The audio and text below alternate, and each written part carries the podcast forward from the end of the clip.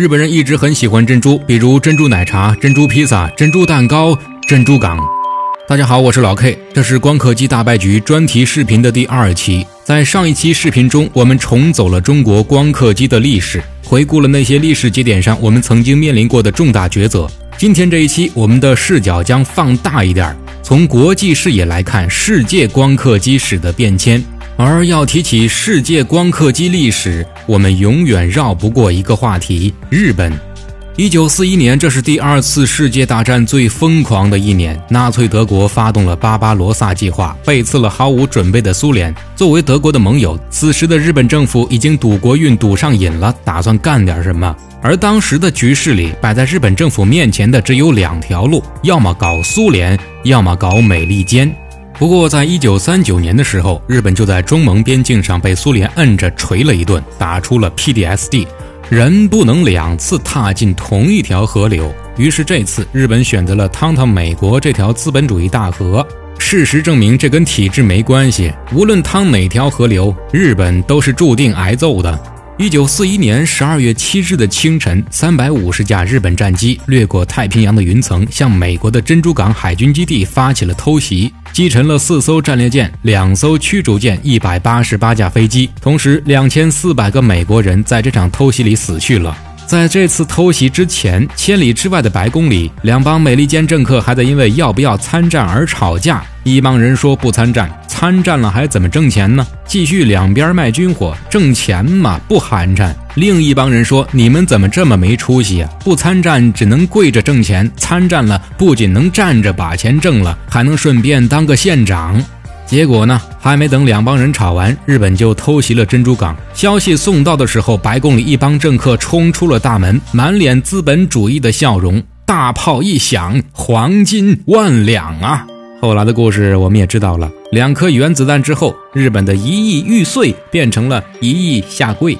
我们常说太阳之下无新事，但当时谁也想不到，历史也会有一比一高仿时刻。偷袭珍珠港的四十年之后，一九八零年，日本又一次偷袭了珍珠港。熟悉的配方，熟悉的味道，结局也同样让人熟悉。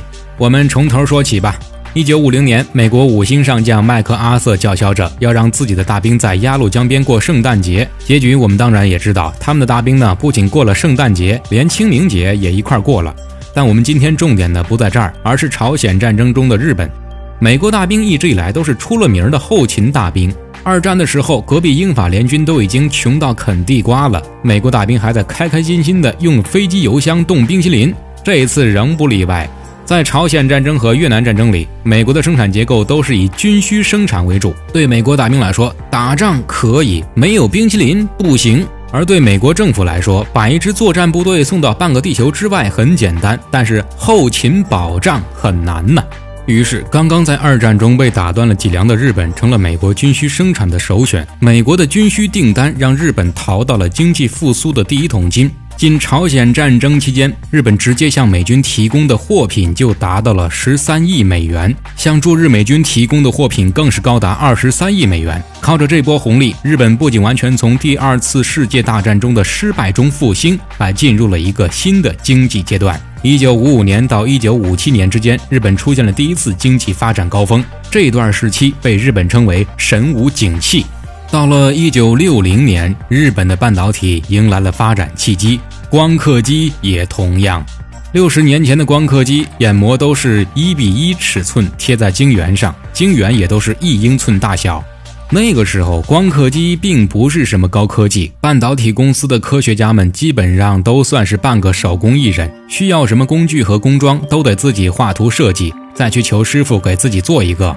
而当时光刻机的主力公司英特尔、川崎公司、铂金艾尔默、卡斯帕、仙童这几家公司都是研究人员自己动手做设备，那英特尔呢更是拉胯，直接购买十六毫米的摄像机镜头拆了用的。而且镜头还是尼康的。到了七十年代，随着半导体产业初具雏形，变动也出现了。尼康和佳能也盯上了这个领域。这俩都是光学行业的顶级巨鳄，相机里的一块 CMOS 感光元件，技术难度都比当时的光刻机不知道高到哪儿去了。做光刻机对他们俩来说属于小儿科，只需要用自家照相机工艺剩下的边角料就能做。所以，对于英特尔和 GCA、卡斯帕这些公司来说，尼康和佳能入局光刻机领域，绝对不是来跟着混饭吃的，而是实实在在的竞争者。进入了八十年代之后，日本的半导体市场迎来高光时刻，本土几乎每家大公司、大财阀都进入了半导体业。作为半导体生产链不可或缺的一环，尼康和佳能也得到了巨量的资本支持和隐晦的政治推手。光刻机市场的交锋已经白热化了，这本来就是一个小市场，即使是行业巨头的年销量也顶多几十台。但现在这个行业里有太多玩家了，内卷到不行，所以结局是注定的，有的企业将在竞争中倒下。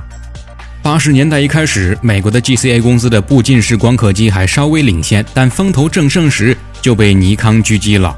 八十年代初，尼康发售了自己的首台步进式光刻机，拥有更先进的光学系统，并且产能也更高。因为当时的半导体厂商就只有那么多，整个市场的总量是固定的，再加上一台机器又能用好多年，所以尼康并没有选择抢夺 GCA 的市场，而是选择攻下那些 GCA 还没拿下的市场。两大巨头的联手之下，全世界的光刻机市场迅速的集中在他俩手里。其他公司的市场份额迅速萎缩，即使是手持美国军方投资的铂金埃尔默也没能幸免。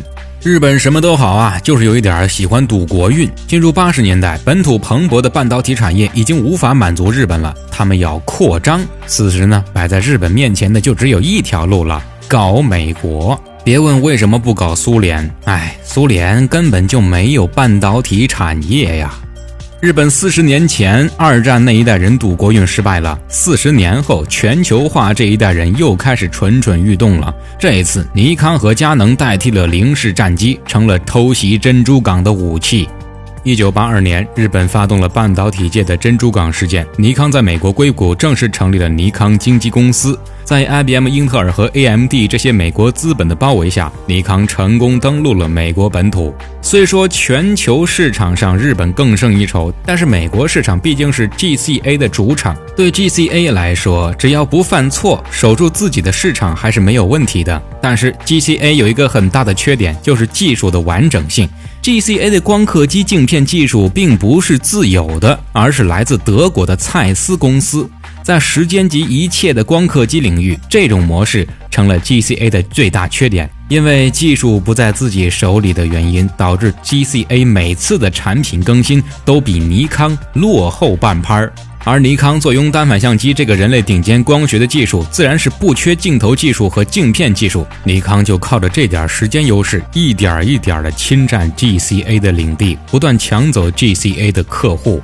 IBM、英特尔、TI、AMD 这些土生土长的美国公司在利益面前果断放弃了民族大义，纷纷掉头投向了尼康的怀抱。先是被自主技术限制，又是被盟友背刺，GCA 的领土迅速缩小。到了1984年，尼康已经和 GCA 平起平坐，两家各占了四成市场，剩下两成呢由 PE、佳能、日立一起平分。占了四成的市场不说，剩下那两成里边也有两家日本公司，美国公司可以说是完全被摁在地上摩擦了。一九八四年，这是一个既狂野又特殊的年份。之所以狂野，是因为这一年一家日本公司在美国本土追着一家美国公司暴打；之所以特殊，是因为这一年 ASML 公司成立了，也就是阿斯麦公司。不过彼时的阿斯麦还未真正成型。只是飞利浦投资失败的产物而已。也是在这一年，苹果发布了那支科技史上著名的广告《一九八四》，第一代 Mac 正式发售，奠定了未来的电脑形态。顺嘴一提，同样是在一九八四年，中国的机电部四十五所开始研制分布光刻机，这是中国第一台分布投影式光刻机，与当时世界最先进的光刻机差距不超过七年，是第一梯队水平。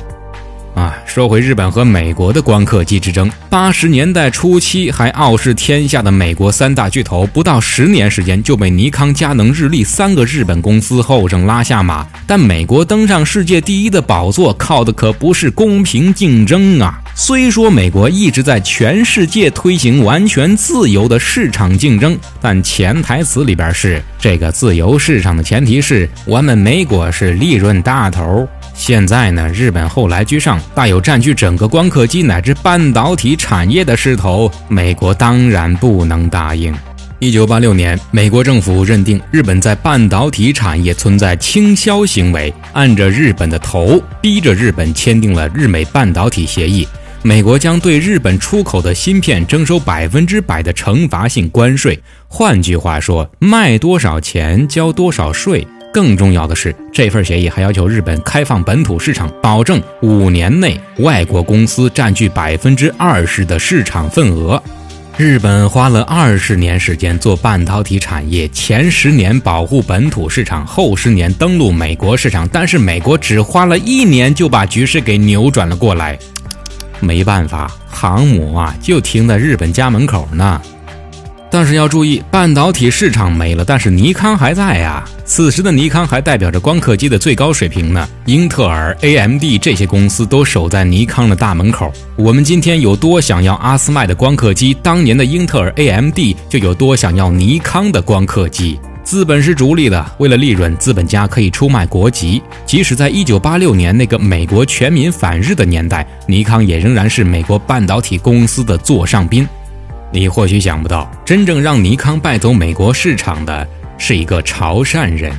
光刻机大败局第二期就到这里，在下一期里，我们将会回到九十年代，聚焦中国光刻机，重新回顾那场普罗米修斯式的盗火行动，看到一帮理想主义者是如何逆流而行，保护中国半导体最后一丝火种的，同时解读一个潮汕人又是如何带领美国击败尼康，开启光刻机现代史的。